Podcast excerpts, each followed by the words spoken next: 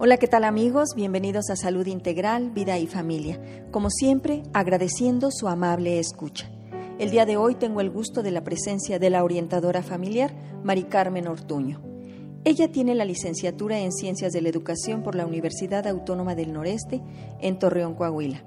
Maestría en Ciencias de la Familia en el Instituto Superior de Estudios para la Familia, estudios que acaba de culminar en el 2013 diplomado en orientación familiar por el Instituto Sencali de la Universidad Anáhuac, diplomado en gestión pedagógica por la Universidad Pedagógica Nacional. Está certificada como instructora de educación sexual por la Fundación Desarrollo y Persona Asociación Civil. Es miembro fundador del Colegio de Consultores Orientadores y Familiólogos Asociación Civil. Tiene su consultorio de orientación familiar. Es conferencista y consultora en áreas de desarrollo humano. Colabora en proyectos de diversas instituciones públicas y privadas como Consultoría Integral Académica, Asociación Civil. Imparte cursos por cuenta propia y ha tenido participaciones diversas en el programa de radio Integra Padres. Licenciada Mari Carmen Ortuño, muchísimas gracias por haber aceptado esta entrevista para Salud Integral, Vida y Familia. Al contrario, querida Irma, es un honor para mí, de verdad, estar colaborando con este proyecto tan hermoso que, que coordinas. Muchísimas gracias. Pues hoy vamos a hablar de un tema súper interesante, adolescencia. Y sabemos que la adolescencia es una parte normal del ciclo vital de la familia, que lo único que tiene es hijos con determinadas edades y con determinadas características. ¿Qué me puedes decir al respecto? Fíjate que lo has dicho maravillosamente bien pero eso es lo que menos frecuente es, es decir, que los padres de familia puedan o asumir que es una etapa natural. Y si tú te das cuenta cuando platicas con papás de adolescentes, ¿y cómo te va con tu adolescente? Se preguntan una a la otra y te, ¡oh! Es mi aborrecente, ¿no? Como comentábamos. Eh, hay una especie de carga emocional negativa, de rechazo a este proceso. Y desde mi punto de vista, esto es ya un, un condicionante para los conflictos eh, en esta etapa. Este es uno. Otro que, que también me parece que contribuye a, a incrementar los conflictos es precisamente que los padres eh, no han asumido, no les ha caído el 20, que su hijo está cruzando esta etapa, está apenas eh, eh, iniciando a transitar por esta etapa y resulta que, que, lo siguen queriendo tratar como niño chiquito y, y cuando descubren que él es capaz no solo de tener su propio punto de vista, sino defender enfática e intensamente su punto de vista, viene el choque, ¿no? Como diciendo, no, tú, tú eres un niño, tú, tú ahorita no te me pongas al tú por tú porque yo soy la que sé o el que sé. Y esto también genera eh, precisamente el no reconocer que lo que está buscando es conformar su propia identidad. También condiciona o, predispone a los conflictos en esta etapa. Y por último, otro elemento que pocas veces observamos, querida Irma, es precisamente lo que yo le llamo eh, el choque de hormonas. Porque si tú te das cuenta, en la mayoría de los casos, los adolescentes llegan a la vida de una mujer cuando ella puede estar iniciando apenas procesos eh, hormonales también de premenopausia. Y entonces, entre la danza de hormonas del adolescente, que, sabemos que es de manera intensa, y lo que generan estas hormonas, que te lo puedo comentar también, y la danza de hormonas de, la mamá, se vuelve una relación con mucha intensidad. Y entender estos tres condicionantes que pueden generar o incrementar los conflictos en la relación de padres adolescentes, pues nos va a ayudar a eh, considerarlos de manera positiva y sacar provecho, no necesariamente ver la adolescencia como etapa negativa. Sabemos que la adolescencia se inicia desde los 10 años con la pubertad y nos guste o no, esta etapa la van a vivir nuestros hijos con todos esos cambios físicos y hormonales que tú muy bien lo has comentado. Entonces, si nosotros tenemos desde nuestra perspectiva y como padres adultos y maduro, se supone, bueno, pues nosotros somos los que debemos ver esta etapa de adolescencia como un área de oportunidad en la que va a ser la última oportunidad en la que podemos ir eh, interviniendo positivamente y amorosamente y firmemente con nuestros adolescentes. Entonces no le tengamos miedo. Sin embargo, pues se ha transitado por mucho tiempo con esta estigmatización de la adolescencia y bueno, pues a mí me gustaría que desde tu experiencia y perspectiva nos hablaras, por favor, de ¿A qué se deben los conflictos entre padres e hijos adolescentes, además de lo que ya muy bien nos has comentado? Fíjate que precisamente hay una palabra importante en esta etapa que los papás olvidamos. Queremos ver a nuestro adolescente como producto terminado, como si ya fuera adulto, y se nos olvida que está en proceso, que la toma de decisiones es una especie de proceso de ensayo-error, de equivocarse, pero nosotros queremos que no se equivoque queremos que ya tenga todos los elementos para decidir sabiamente, pero está en proceso. De hecho, la adolescencia, yo le llamo, de acuerdo a mi experiencia, eh, es un entrenamiento para el uso de la libertad, es un entrenamiento para la autonomía. Pero si tú quieres que ya tomen decisiones equilibradas, decisiones maduras. Es como si le quisieras decir a alguien que se rompió la pierna, por decirte de alguna manera, o que apenas empieza a caminar, que, que vaya a competir al maratón, ¿no? Es decir, no está listo, le hace falta entrenamiento. Y esta parte de la autonomía que implica el saber tomar decisiones, pero no nada más decidir, la capacidad de decidir, que es la autodeterminación, decidir bien, decidir para ser personas de bien esto es un proceso que con este estira y afloja en la relación con los padres pueden ellos afirmar realmente qué quieren en la vida. Cuando decimos conflicto, porque es una palabra que, que, es bastante reiterativa en esta etapa, es que hay conflicto, pero veámosla con una connotación positiva. El conflicto te lleva a la madurez, te lleva al crecimiento, te lleva a este, descubrir esto que tú decías hace un segundo de las oportunidades que hay en esta etapa. Entonces, eh, me parece muy importante eh, que los papás escuchen esto, que puedan decir, identificar y reconocer que no le voy a pedir un resultado como maduro, como una persona madura, porque la adolescencia por definición es inmadurez en todos los sentidos, en todos los ámbitos. Está en camino hacia la maduración. Sí, muy bien. La adolescencia significa adolecer, que significa crecer. Y como tú también muy bien lo decías en un principio, la adolescencia es toda una construcción social en la que nuestros hijos empiezan a probarse a sí mismos todo lo que hemos dado nosotros como padres. Entonces ellos empiezan con este crecimiento y dónde estriba realmente esa diferencia o ese conflicto entre los padres y los adolescentes. Yo me iría a comentarte precisamente qué es lo más importante en esta etapa. Desde mi punto de vista, hay tres prioridades, más allá de angustiarse con, con esto, ¿no? O de verlo con connotación negativa. Hay tres aspectos que creo son fundamentales que un padre de adolescente, madre de adolescente, tenga presente. El primero es la conexión con tu hijo. ¿A qué me refiero con la conexión con tu hijo?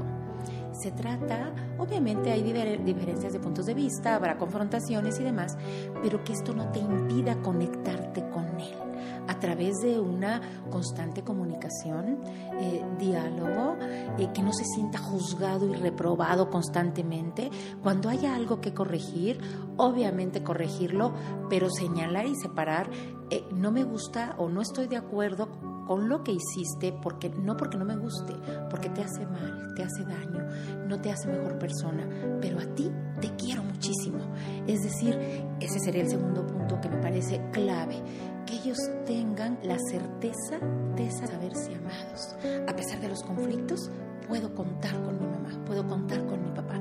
Tengo esta bronca, tengo este problema, se lo puedo decir, sé que me va a llamar la atención, pero al final de cuentas va a entender por qué hice tal cosa, que, es el resultado de esta conexión. ¿No? Y por supuesto, eh, esto, ¿cómo se da? ¿Cómo se genera? ¿Qué es lo que yo considero también muy valioso y muy importante en esta etapa?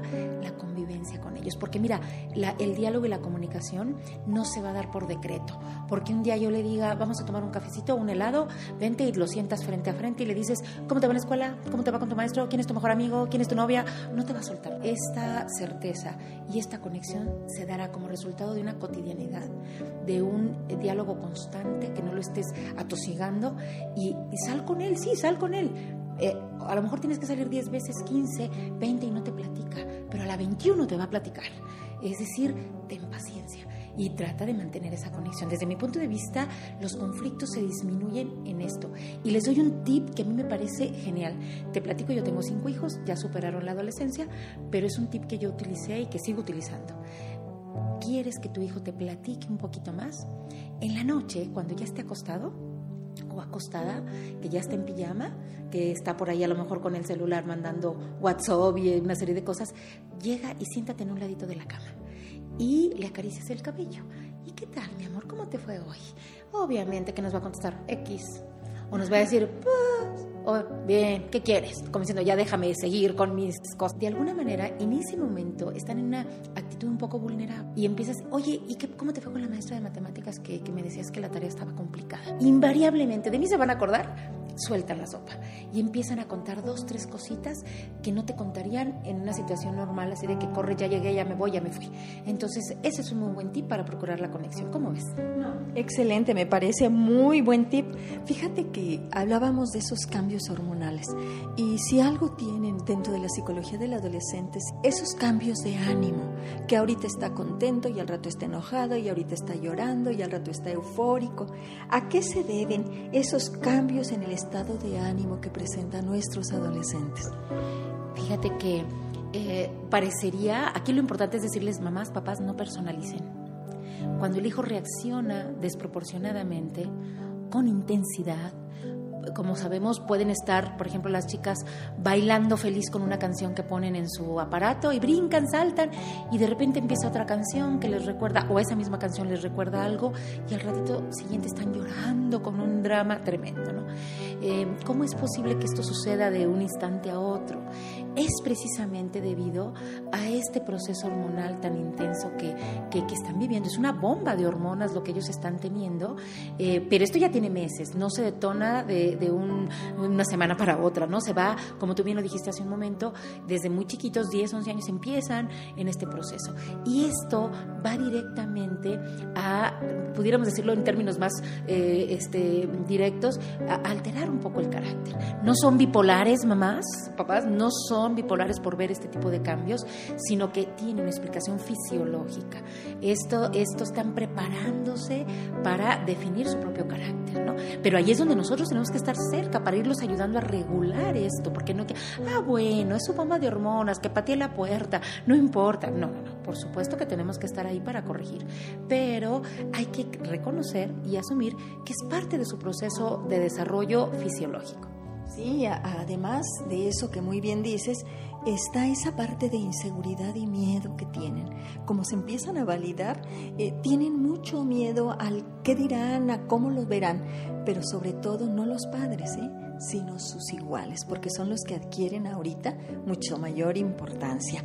¿Y tú cómo ves? ¿Qué es mejor, ser amigo o exigirle aunque se enoje? Porque hay muchos padres que en esta etapa, después de haberlos tenido como abandonados, dicen, no, no, no, ahora tengo que ser el mejor amigo o la mejor amiga de mi hijo. ¿Tú qué opinas? Fíjate que tal vez no vayan a estar de acuerdo conmigo algunos papás modernos que incluso hay muchos papás muy jóvenes, ¿no? Con hijos adolescentes, pero el papá no está para ser amigo así tal cual.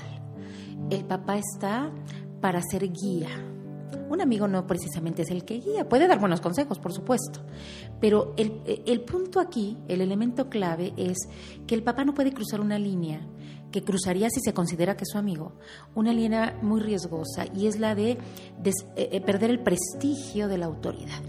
Es decir, hay que mantener esta, la autoridad se prestigia a base de, por supuesto, impartir una disciplina con amor, no una disciplina con chicote, que, que ahí normalmente la palabra disciplina la, le damos un sentido a veces negativo, ¿no?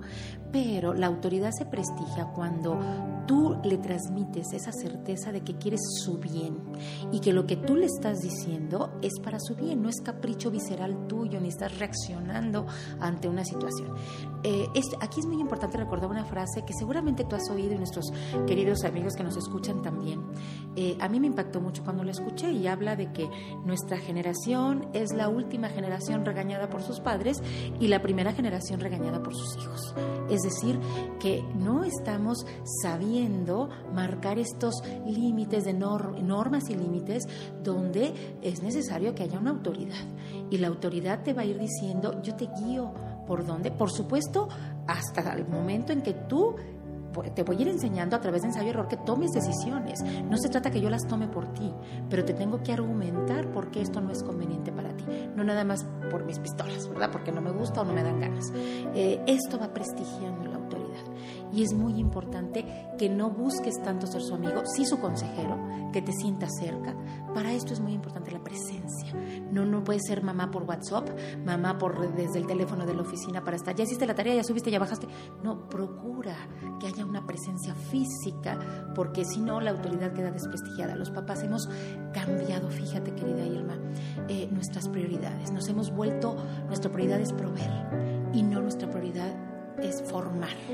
Entonces andamos más ocupados en la chamba que nos hace falta, por supuesto, pero entonces si estamos asumiendo que hace falta, me las tendré que hacer malabarismos, pero la presencia mía con mis hijos tendrá que, me tendré que dobletear, pero no puede faltar.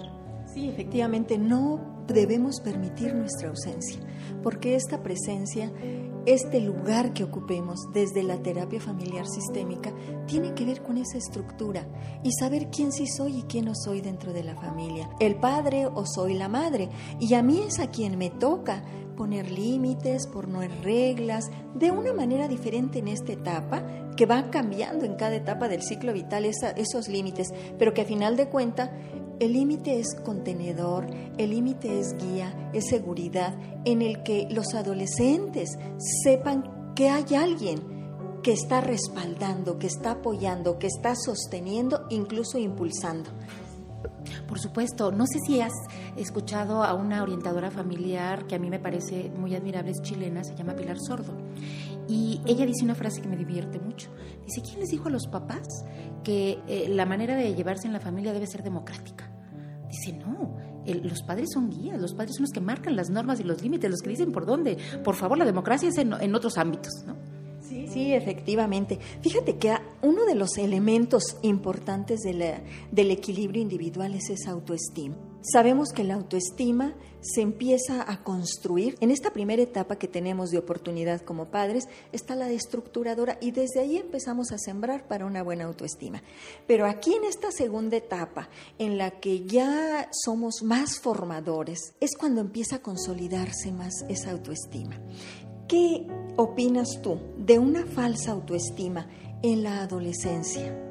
Fíjate que esa me parece una Excelente pregunta, es clave porque a veces creemos los papás que para formar la autoestima en nuestros hijos en esta etapa tenemos que llenarlos de lógica. Pero te voy a decir algo, realmente esa no es una sana autoestima. Tanto la baja autoestima como la alta autoestima son riesgosas. Eh, por eso quiero referirme más a una sana autoestima. La sana autoestima está basada en la verdad. Si tú le dices constantemente al muchacho, a la hija, tú eres maravillosa, eres preciosa, estás muy bien, claro, eh, tiene que corresponder a la verdad. Esa es la sana autoestima. Es decir, identificar tus fortalezas, ensayar sobre esas fortalezas, vencer tus debilidades a través de entrenar, de alguna manera eh, eh, condicionarlo, ayudarlo, empujarlo, promoverle que, que, que experimente, que explore campos nuevos, pero tú no puedes querer forzosamente que tu hijo diga, es que sí puedes tocar la guitarra, sí puedes, pero si es torpe con los dedos, por, decirlo, eh, le vas a crear una frustración. Es decir, la sana autoestima se forma a partir de conocerse a sí mismos. Y los padres de familia somos la mejor plataforma para que se conozcan, pero a veces en esta etapa caemos en una tentación muy frecuente. Les marcamos exclusivamente los defectos, ¿no? Es que eres un desordenado, es que mira nomás tu mochila como la traes, ya me habló la maestra de la escuela, que eres, estás platicando mucho en clase, por favor, pues platican en clase. Digo, no quiere decir que no orientes en este sentido, pero nos ponemos nuestro foco en las cosas negativas o demasiado en lo positivo. La sana autoestima es ayudarlos a identificar sus áreas de oportunidad, sus fortalezas y también ensayar con pequeños logros. Y cada logro que ellos van obteniendo les va fortaleciendo su autoestima. ¿Cuál es el riesgo de una baja autoestima? Lo sabes muy bien.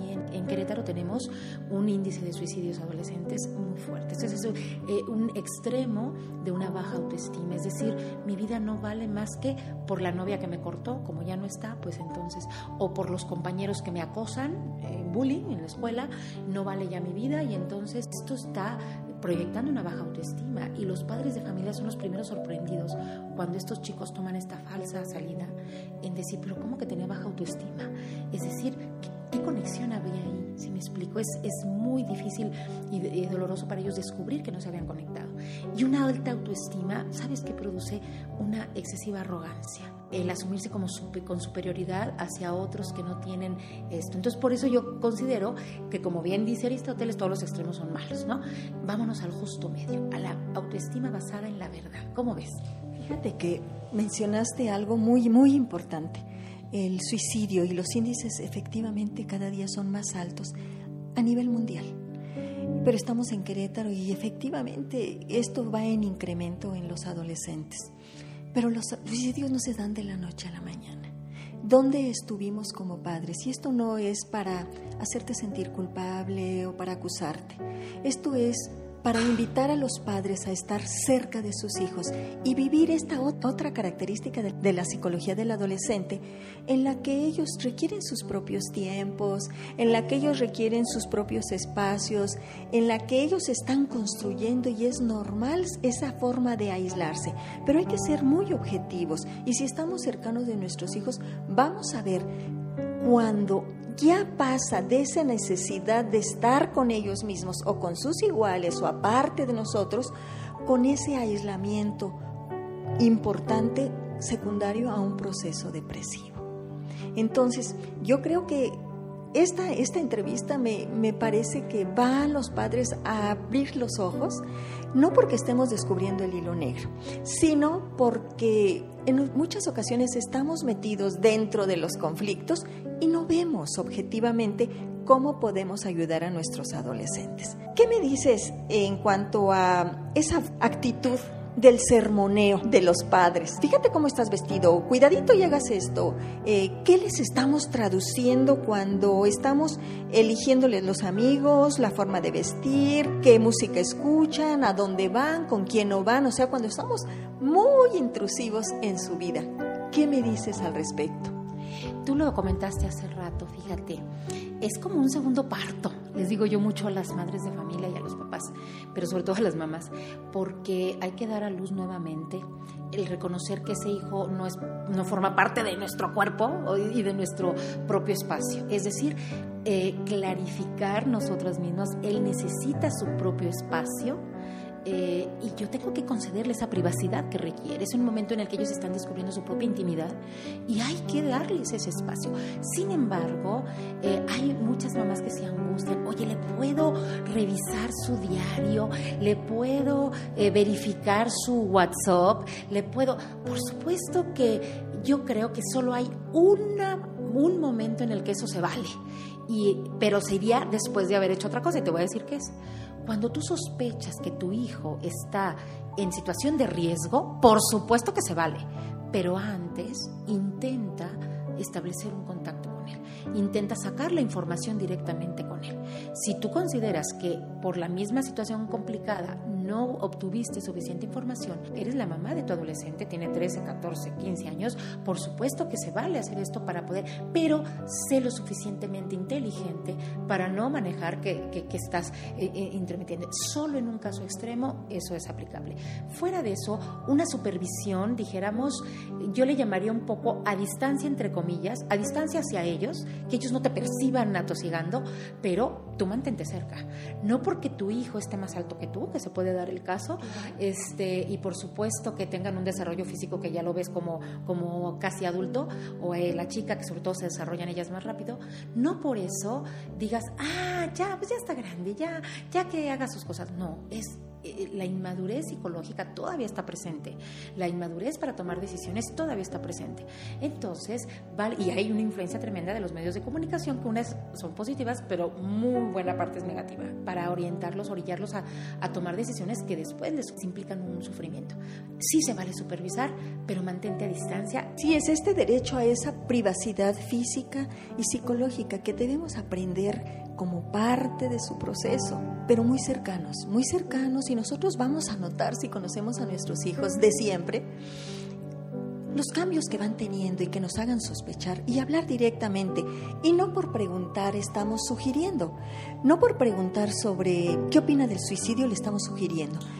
Definitivamente eso es una mentira. Si estamos teniendo el miedo de que esté con drogas o algo, hay que hablar con nuestros hijos, buscar los momentos adecuados, hablar en primera persona, porque cuando lo hacemos en segunda estamos acusando, juzgando y van a cerrarse. Claro que tenemos derecho, claro que podemos hacerlo, como tú excelentemente lo has dicho, con mucha inteligencia, directamente. Y muy cercano, definitivamente. Cuando nosotros estamos con tanto sermoneo y tanta recomendación, le traducimos a nuestros hijos, no, confío en ti.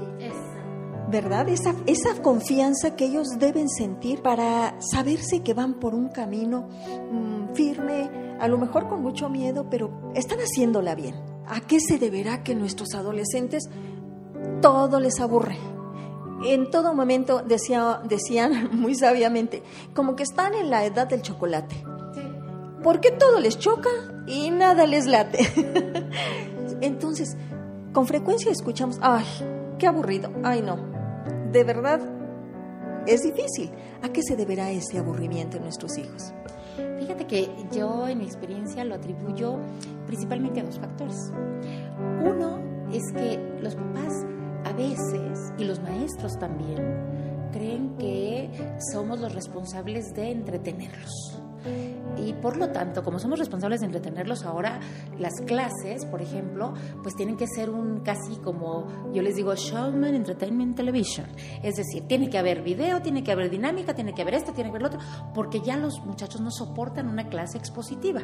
Es cierto, hay que, hay que actualizarse en estas estrategias didácticas, pero también hay que hacerles ver a los muchachos que no todo es entretenerme por una parte. En el caso de los padres de familia, pues para que mi hijo no esté de entonces le compro un sinnúmero de aparatos para que ya tenga, pues ya tiene su laptop, tiene su iPhone, tiene su, su computadora, este, su televisión en su cuarto y siempre va a tener algo que hacer. O le pongo clases de aquí, clases de allá, que qué bueno que tengan actividad, ¿no? Pero a veces, si lo hacemos con un criterio de, de decir, es que yo soy el responsable de que te haga algo, eh, nos olvidamos, en lugar de, de lo que yo decía hace ratito, de conectarse, los hijos se desconectan, porque está habiendo una impersonalidad tremenda en estos aparatos y en este que los adultos me tienen que entretener, que produce incluso una sensación de vacío tremendo. ¿Y sabes cuál es el antídoto a esto? Los valores.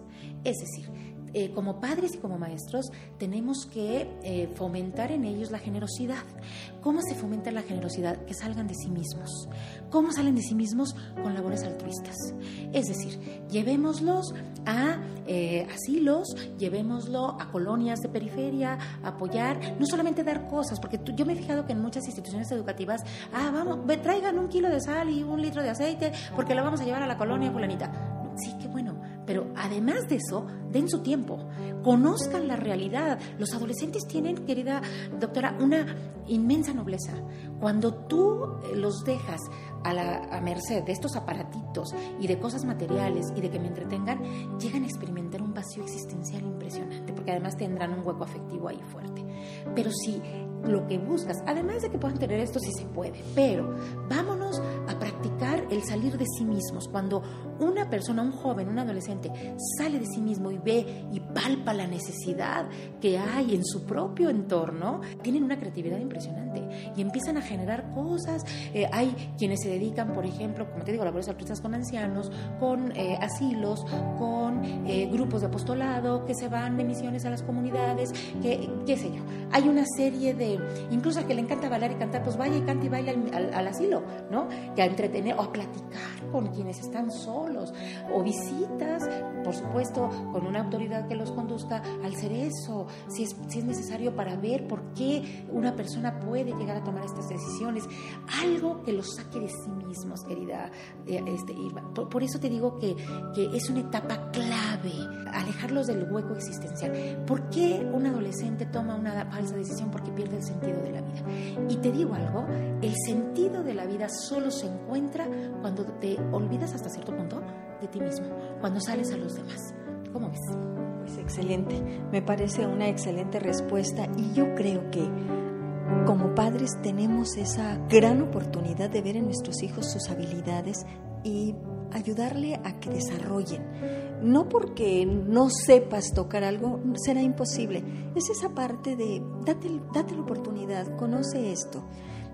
Tenemos que tener también en cuenta que existen personalidades individuales. Y si es así, bueno, pues se vale un instrumento musical, se vale eh, clases individuales, algo en el que él también se vuelva creativo, se vuelva experto en sí mismo.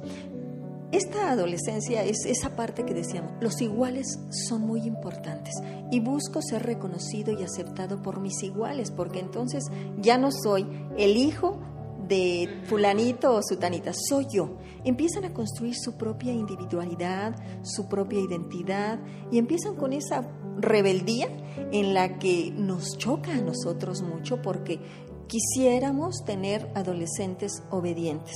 Y yo siempre en los cursos les digo, créeme que me preocupa más que tu adolescente sea obediente a que sea un, adolescente rebelde. ¿Tú qué opinas al respecto? Sí, por supuesto. Es decir, hay muchas eh, mamás que llegan a decir, no, es que mi hijo no me da ningún problema.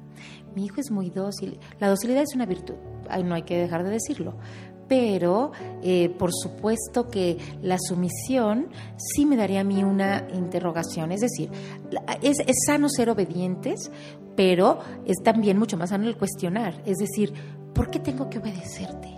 ¿Por qué tengo que hacer esto, mamá? Y hay, hay mamás, papás que dicen, ¿por qué te lo mando? ¿O por qué lo tienes que hacer? ¿Porque así se hace? Y no hay una argumentación. Lo que ellos quieren es argumentar, ¿no?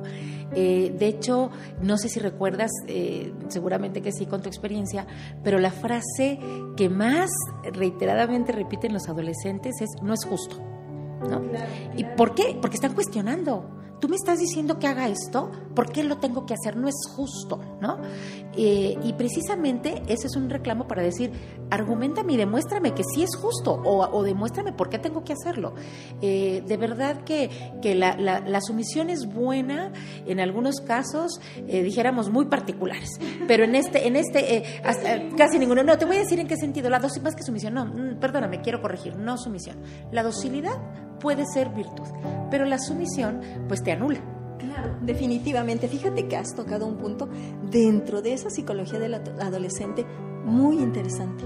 Las luchas de poder con la autoridad. ¿Quiénes representan la autoridad? Pues nosotros como padres, los maestros, el gobierno, los sacerdotes o los dirigentes del culto a donde ellos acudan. Entonces van a estar en lucha constante, pero es esa búsqueda, no porque la traigan a personal contigo. ¿Sí? están validándose y cuando tú les das esos argumentos, sin tratar de dominar, sin tratar de, de menospreciar, pues entonces ellos no se van a sentir humillados, se van a sentir reconocidos. Y oh, maravilla, empiezas a fortalecer tu autoestima, porque empiezas a reconocer que tiene pensamientos, que tiene creatividad, que tiene eh, actitudes, palabras, emociones propias que vas a ir reconociéndole esa área de poder en él. Fíjate que otro de los problemas que yo creo que también a ti te llegan en tu consultorio es los problemas sexuales. ¿Qué tan importante es hablarle a los hijos de sexo? En esta etapa en donde decimos que las hormonas se empiezan a mover, que se presenta la menarca, que presentan los sueños húmedos, que empiezan todas las características fisiológicas y biológicas a presentarse y a, y a hacerse manifiestas. ¿Qué opinas tú al respecto? ¿Cómo abordar esto? Fíjate que mm, lo primero es que este tipo de temas se tienen que dar en una base de comunicación, es decir, habiendo creado previamente un contexto que ya tenga tiempito, porque cuando llega el momento en que nuestra niña em, o nuestro joven empiezan con estos cambios, la menarca y las, los sueños húmedos, la, la plática, dijéramos, que puede darse de madre a hija, no puede ser algo estrictamente fisiológico. Es decir, en primer término, lo que yo siempre sugiero a las mamás, en, que me toca platicar con ellas sobre esto, es eh, transmitir el mensaje de que es algo gozoso, de que es algo maravilloso. En el caso de la chica, aplicar es que ya estás en el camino que te posibilita para ser mamá, ¿no? Pero eh, vincular necesariamente, tener esa plática eh, necesaria, pero siempre con un sentido positivo. Es decir, qué maravilla que ella puede ser madre, ¿no? Qué cosa tan hermosa que tu esencia de mujer se esté manifestando a través de esto, pero hay que tener cuidado, ¿no? Y empezar a hablarle, por supuesto, de cuestiones fisiológicas, ¿no? De la limpieza, la higiene y demás, y los cuidados que haya que tener y toda esta parte que tiene que estar. Pero cuando empieza uno a hablar de sexualidad, de relaciones sexuales, ahí sí no cabe más que ser explícitos. Es decir, eh, lo que ya está en el ambiente, si no se lo dices tú, lo va a aprender en otra parte. Entonces más vale que tú tengas esa, esa serie de... No es una plática, son una serie de pláticas que tendrías que tener con ella o con él. Lo ideal es que con él platique su papá, si está presente, pero en algunas familias no está presente. Entonces hay que, hay que entrarle al tono, ¿no? Y el punto clave desde mi punto de vista es vincularlo siempre al amor.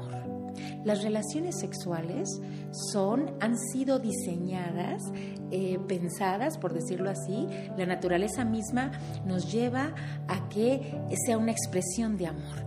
Si lo manejamos en un punto de vista estrictamente fisiológico, nos estaríamos, como decimos por ahí, degradando, es decir, bajando de grado este, a un punto instintivo. Pero cuando manejamos el amor de por medio, pues ya lo humanizamos.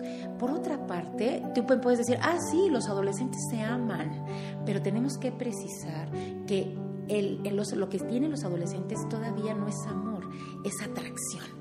Y en la, en la base, en esta fase de atracción, todavía es muy apresurado tener relaciones sexuales porque implica, eh, después de que pase el tiempito y ya no hay atracción, queda un vacío existencial tremendo. Hasta ahorita no puedo yo afirmar tal vez lo haya, que jóvenes, adolescentes que hayan tenido relaciones sexuales puedan decir soy feliz. Por lo general les genera sufrimiento por lo que esto les implica, porque sabemos precisamente que aunque tienen una madurez física, una madurez fisiológica, pues todavía no hay madurez psicológica y afectiva, por supuesto, y, y moral también. ¿A qué me refiero con esto? Yo establezco casi siempre que hay criterios que hay que dárselos a los hijos para eh, tener relaciones sexuales. ¿Cuáles son estos criterios? Obviamente el primero, pues amar a, la otra persona. Y te dirá el chico, lo amo, la amo, ¿no? Eh, palomita, ¿no? Ya. Segundo criterio, que esto se dé en un marco, así lo digo yo, de compromiso. Es decir, me comprometo contigo que lo que se, se derive de esto que vamos a, a realizar juntos, yo lo asumo salga lo que salga, va, es decir, nos vamos a querer más, qué bueno, pero yo me comprometo contigo este, para estar contigo en las duras y las maduras, ¿no? Eh, ¿Qué tanto están pensando esto nuestros jóvenes?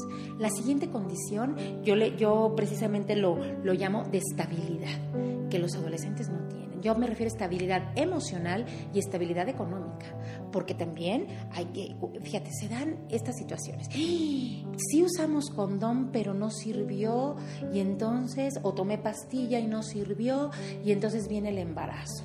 Y entonces resulta que de repente quieren una goma de borrar que diga, este, pues ¿qué pasó? Ahí falló algo. No, no, espérame, no te embarazaste porque no funcionó el condón. No te embarazaste porque no tomaste la pastilla adecuada. Te embarazaste porque realizaste un acto que potencialmente llama a la vida. Y en eso tienes que asumirlo. Es decir, no tanto a ver cómo voy a hacer este acto, pero a ver cómo lo tuerzo para que no me genere mayor problema. Que sería responsabilidad. Sí, pero esa responsabilidad implica cubrir todos estos criterios que, te planteo. Es decir, la estabilidad emocional que el adolescente no puede ofrecer, por definición, la estabilidad económica que tampoco puede ofrecer y, por supuesto, eh, la última condición que yo planteo es eh, tener relaciones sexuales como parte de un proyecto de vida, de un proyecto de vida familiar. Es decir, porque potencialmente puedo llegar a ser papá con este acto, pues entonces lo tengo que planear, tengo que saber qué implica. Por lo tanto, como adolescente no estoy, eh, no cubro estos criterios, cubriré la parte fisiológica, ¿no? Pero no cubro que me puedo comprometer, no cubro que tengo estabilidad emocional ni estabilidad económica y tampoco estoy concretando como parte de un proyecto de vida, porque incluso relaciones sexuales en la adolescencia truncan proyectos de vida precisamente por lo que implica, por enfermedades, por embarazos, porque además te quiero decir, eh, querida Irma, eh, el embarazo no es lo más grave que puede pasar como resultado de las relaciones sexuales. Es difícil, es, es, un trancazo tremendo, es una, truncar un proyecto de vida, por supuesto, pero no es lo más grave. ¿Qué es lo más grave? Obviamente enfermedades y obviamente eh, eh, infecciones eh, y el vacío existencial, es decir, el sentirse usado, porque ya tuvimos relaciones sexuales, está la misma inexperiencia, la misma inmadurez, este, pues bueno, ahí te ves, ya, ya me cansé de jugar y ahora voy a jugar con otra, y entonces viene un vacío existencial tremendo. tú platicas con los jóvenes que tienen vida sexual activa y en un principio de manera de a bote pronto te pueden decir, sí, padrísimo, pero le rasguñas tantito, y te lo digo porque lo veo yo en el consultorio, le rasguñas un poquito y, hasta ahorita no he, no he encontrado a alguien que, que no me diga que les ha generado sufrimiento. Sí, definitivamente, estoy completamente de acuerdo contigo. Hablar de métodos de planificación, ojalá y de verdad quede esto muy claro que un condón no es un método de planificación familiar, que hay mucho más y que se ha demostrado que los y las adolescentes de verdad, por más que esté abierta la información, desconocen sobre métodos de planificación y cómo evitar esos embarazos, cómo evitar esas enfermedades de transmisión sexual, que sí lo protege, por ejemplo, el condón como barrera. Sin embargo, se dista mucho de todo lo que es la educación sexual. Fíjate que sobre esto te quiero comentar también. Eh, el uso del condón, por ejemplo, hay un detalle que es importante considerar y que creo que a veces no se ve. Eh, hay también un incremento en embarazo adolescente porque consideran los jóvenes en su inmadurez que el condón por sí mismo me va a proteger del embarazo, como ya lo has comentado. Pero sucede, ¿cómo se lleva a cabo una relación sexual adolescente? Fíjate, normalmente se lleva a escondidas, se lleva en una situación de ansiedad, eh, de no nos vayan a cachar, de impericia, de falta de habilidad, de un desconocimiento en muchos sentidos de cómo se lleva a cabo, de cómo usar correctamente el condón. Y por eso resulta que, ¿cómo? Si usamos condón, ¿y por qué nos embarazamos? Pues precisamente por estos factores que te estoy diciendo. Entonces, eh, no están lo suficientemente maduros para poder decir, usamos el condón y perfecto, eh, no debe de haber embarazo. Y, oh, sorpresa, a las pocas semanas te enteras de que sí. ¿Por qué se da esto? No puedes venderle la idea total y absoluta que el condón es 100% seguro en esta etapa de la adolescencia, precisamente porque no tiene la habilidad ni la pericia para manejarlo, me explico, por todas estas condicionantes entre las, en el contexto en el que se da una relación sexual adolescente. No, excelente. A mí me parece excelente en cuanto a este tema. Sé que pudiésemos dedicar una hora, dos horas, muchas horas para hablar sobre sexualidad no nada más sexo, sobre sexualidad en la adolescencia, un tema importantísimo desde que nacemos, ¿no? Fíjate que en muchas ocasiones los padres creen que la única obligación de los hijos es estudiar. Eh, tú estás para estudiar y olvídate, aquí no hay nada. Yo creo, desde mi punto de vista, que eso es un error. Y ya a los hijos les evitan que se involucren en las tareas y trabajos domésticos. ¿Tú qué opinas al respecto? Fíjate que coincidimos, querida. Mira, eh, ¿sabes para qué sirve el involucrar a los hijos en el trabajo doméstico? Tiene demasiadas eh, derivaciones que se desprenden de ahí. ¿Cuál sería la primera? Eh, se van eh, capacitando en el trabajo en equipo, porque se van dando cuenta que mm, no toda la carga debe caer en la mamá. En muchas familias todavía es así y consideran, incluso, fíjate, yo he visto casos que el adolescente dice, mamá, ya te ayudé a lavar los trastes, ya te ayudé a sacar la basura, ya te ayudé a barrer la cochera perdón, o sea, o sea, ¿se lo hiciste el trabajo a la mamá? O sea, ¿la mamá vive sola y le fuiste a ayudar? No, toda la familia genera esta situación que hay que necesario limpiar y mantener limpio, pues entonces toda la familia debe participar. Eh, no porque diga, es que estudia mucho, lo único que él tiene que hacer y lo único que le pido es que saque buenas calificaciones. Pues estás mal, querida mamá, estás mal, querido papá. Entrénalo en esto porque incluso tú no sabes el día que tú faltes más adelante y que de repente tu chica se tenga que ver enfrentada con vivir sola y esté esperando que alguien le vaya a que tenga que ir a que le laven la ropa, que tenga que ir a que le hagan la comida, que tenga que ir a tallar un baño, que tenga que ir a tallar una tina, este, y que no lo sepa hacer, y, o guisar, ¿no? hombres y mujeres, porque aquí esta cuestión, por supuesto, del género aplica. No porque es la niña y le vamos a decir que ella tiene que aprender a atender al hermano, este, y pues no, el hermano también que atienda a la hermana, ¿estás de acuerdo? Es decir, el trabajo doméstico es una grandísima oportunidad para formar en la equidad de género, por supuesto, para formar en el trabajo en equipo, para formar en la generosidad, porque ¿cuántas veces te encuentras al hijo cuando le dices, oye, recoge eso, yo no lo tiré? Oye, limpia la mesa, yo no la ensucié. ¿no? No soy la chacha de la casa. ¿Me quieres tratar como chacha o me vas a pagar? Y hay papás que caen en eso. Mira, si te, si te comprometes a barrer la calle todos los días, yo te voy a pagar cada semana 100 pesos. Oye, discúlpame, eh, pero estás formando a alguien que únicamente va a hacer cosas valiosas si le pagan. Deformando formando. Lo vas a hacer porque formas parte de este equipo que se llama Familia López y entonces todos contribuimos a que la familia López tenga un ambiente sano donde vivir. ¿Cómo ves? Excelente. Yo creo que de verdad a muchos padres, yo creo que aquí no les está gustando, pero no lo hacemos con ese sentido de decir, estás mal. Yo siempre he dicho, siempre tenemos la oportunidad de cambiar siempre hay la oportunidad de que lo que aprendiste es sujeto de desaprender y de partir. La familia de verdad es, es una maravilla y el ser humano, ¿qué podemos decir? En lo que también por eso existe la resiliencia en el que nos reinventamos, es esa plasticidad, esa flexibilidad, que a lo mejor lo he hecho mal hasta aquí. Pues sí, hay que aprender a reconocer que no estoy teniendo los mejores resultados con mis adolescentes, con mis hijos. Ah, bueno, incluso con esas adolescentes que se embarazaron. Pero bueno, pues vamos a, a ver, a reflexionar y a ver cómo retomamos este barco para que este equipo salga triunfador. Fíjate que este tema nos da para más. Sin embargo, a mí me gustaría, como última pregunta, ¿tú qué opinas de qué significa empoderar a nuestros adolescentes? ¿Qué deberían hacer los padres? Ojalá y qué quisieran, porque la palabra deber o tener es como muy obligatoria o muy fuerte. A mí me gustaría que los padres quisieran empoderar a sus adolescentes. ¿Qué opinas tú? Fíjate que ciertamente esta palabra tiene eh, posibles dos vertientes, la positiva y la negativa. Obviamente, la, positiva es aquella en la que tú puedes irle soltando eh, esta eh, confianza, a través de la confianza, en tomar decisiones, pero sin alejarte. Y si, y si tú consideras que es una decisión que no es adecuada, pues hacerle ver por qué. Pero irle diciendo, tú puedes, eh, ¿Qué opinas? ¿Qué me aconsejas?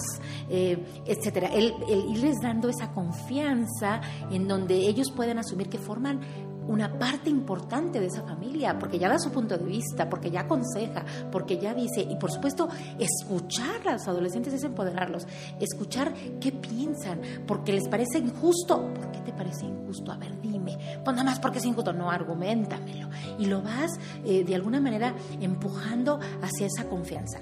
Pero la connotación negativa que también puede darse de empoderar a, los adolescentes es precisamente eh, el darles el poder que tiene un adulto. No, el darle el lugar que no le toca. Tú aquí eres el hijo. Por eso decimos, y no porque no seamos iguales en dignidad humana, pero debe haber ese orden, esa estructura en donde tú eres el hijo, tú no eres el papá, aquí estas decisiones van, podemos negociar, podemos acordar, pero no olvides que tú aquí eres la hija o el hijo. A eso, o sea, que, que sepan muy bien quién sí son y quién no son por supuesto, ubicar en este esquema de autoridad quién es quién. Eh, porque a veces, mira, te lo digo con dolor de corazón, me, topo con, con, adolescentes con un empoderamiento negativo. Qué maravilla que todo el empoderamiento sea positivo, pero como ya lo comentamos, pero existen muchos papás que dicen, es que tú ya, ya desde tienen 14 años y ya le sueltan la llave de los coches, ¿no? Eh, tienen 14 años y ya le dicen, bueno, pues nomás con que no te embaraces, ya puedes ir a hacer lo que quieras. O tienen 14 años y le dices, bueno, se vale, se vale probar, ándale, prueba una cubita, ve y, propiciar incluso el inicio para situaciones, ¿por qué? Porque no ven ellos el riesgo que puede haber en eso. O incluso eh, te llevo a, a lo mejor un prostíbulo donde te puedas, pero tienen 13, 14 años, es decir, no... y aunque tengan 16, 18, Mari Carmen, yo creo que eso no es correcto en ninguna de las etapas. Y dijimos que empieza desde los 10, ¿Cuándo termina? De verdad que, que cada vez estamos viendo más postergada la adolescencia por, por esa dependencia. Sabemos que la adolescencia se supera cuando hay, cuando hemos superado la, la, dependencia económica, la dependencia emocional, cuando ellos tienen un proyecto de vida y cuando tienen su identidad sexual. Entonces, bueno, pues hay muchos jóvenes de 20, 24, 25 o más años que están haciendo maestrías, que están haciendo doctorados y bueno, de verdad todavía no la superan, por más que sean así. Y si nosotros, no, porque ya estás grande o los ven a, este, grandes de tamaño, quitamos el lugar a la mamá o al papá y se los damos, les estamos haciendo mucho, mucho daño. Sí, por supuesto. Por eso decimos que el darles trato de adulto a tan temprana edad es realmente romper el desarrollo natural, porque hay desarrollo psicológico, las etapas de la psicología evolutiva, pero también hay desarrollo moral y hay etapas de desarrollo moral que según Colbert nos va manejando y nos va diciendo cómo vamos en estas etapas. Pero también esto que has planteado me parece otra problemática eh, muy, muy actual y es esa adolescencia prolongada. Es decir, estos jóvenes que ya están en la universidad o poco más, incluso ya trabajando y actúan como chamaquitos de secundaria, ¿no? Viviendo para el fin de semana, viviendo para lo que me late o lo que no me late, porque no se les formó el carácter, no se les formó en una cultura de esfuerzo, de saber incluso renunciar a cosas que me, que me gustan pero que no me hacen bien o este, y buscar cosas que me hacen bien aunque no me gusten. Y por eso tenemos tanto problema, por ejemplo, con las dietas, porque no quiero comer verdura, porque no me gusta. Ay, pues no te gusta, bueno, no importa, ¿no? Este, es decir, dejar que ellos tomen decisiones, orientarlos. Fíjate, ¿cuál es el Nada más, esas, perdóname, nada más esas decisiones basadas en, en el hedonismo, en la autosatisfacción y en ningún compromiso padres que tienen a hijos que están viviendo en su núcleo familiar y que aunque trabajan, no aportan, no colaboran, no tienen responsabilidad adulta. Dime, así, ¿quién se va a querer casar o asumir un compromiso? Ay, no, yo prefiero seguir siendo el hijito o la hijita de mamá. De verdad es todo un reto y por eso estamos viendo chicos y chicas que ya no quieren casarse porque no quieren asumir compromisos. Bueno, esa es una parte. Claro que sí, fíjate que, que yo creo que nuestra generación, en algunos casos, eh, afortunadamente no todos, pero no hemos sabido sembrar el anhelo de formar familia porque hemos transmitido a veces que es como una carga ¿no? El hijo es una carga, el hijo es algo que no me deja realizarme en mi proyecto de vida personal, me estorba para que yo me realice. Eh, eso está muy generalizado, pero nos realizamos también como madres. Y después de un, un periodo importante en el que es clave estar cerca y estar con ellos, puedo, por supuesto, postergar un poco esta parte profesional y conseguir esa realización. Es decir, tengo que hacer malabarismos, pero es necesario para esta madurez de lo que tú has hablado, para esta autonomía, porque al final de cuentas, querida, ¿Cuál es el fin y el propósito de toda educación? Fíjate, cuando nuestros hijos nacen, nos necesitan al 100%. Pero, ¿qué dirías tú de un niño de 10 años que la mamá todavía le da de comer en la boca? Uno diría, no, pues lo está echando a perder, lo está haciendo un inútil. Eh, hay cosas, de acuerdo a las etapas, en las que ya no me necesita que yo le dé de comer. Por lo tanto, en otras sí tengo que estar pendiente porque no se quiere bañar, porque tal. Pero esto está sucediendo actualmente. Las mamás no estamos reconociendo que el propósito de la educación es que cada vez nos necesiten menos, que cada vez puedan tomar decisiones autónomas para ser mejores personas. Por supuesto. Y de ahí estriba, y siempre hemos dicho, el hogar, la familia es el núcleo básico de la sociedad donde se formamos personas y de ahí van a salir a la sociedad. Y por eso tenemos sociedades como la que actualmente estamos viendo con muchísima problemática. Bueno, Mari Carmen, para mí ha sido un placer estar platicando contigo. Te agradezco todos los conceptos, te agradezco tu tiempo, te agradezco que compartas con nuestro auditorio estos conocimientos que con tanta generosidad nos estás dando y bueno, que nuestro tiempo y nuestro trabajo no siempre nos ha costado, pero de verdad lo que está detrás de esto es esa formación, ese compartir. Y obvio, nosotros sabemos que cada quien toma sus decisiones y las respetamos. Ojalá y sean basadas en la conciencia, la libertad y la responsabilidad. Pues un placer nuevamente y muchísimas gracias por haber aceptado esta entrevista para Salud Integral, Vida y Familia. Al contrario, muchísimas gracias. La generosidad la siento de tu parte. Eh, te agradezco mucho esta posibilidad de, dirigirme a tu auditorio. Eh, de verdad, mis respetos y muchas gracias.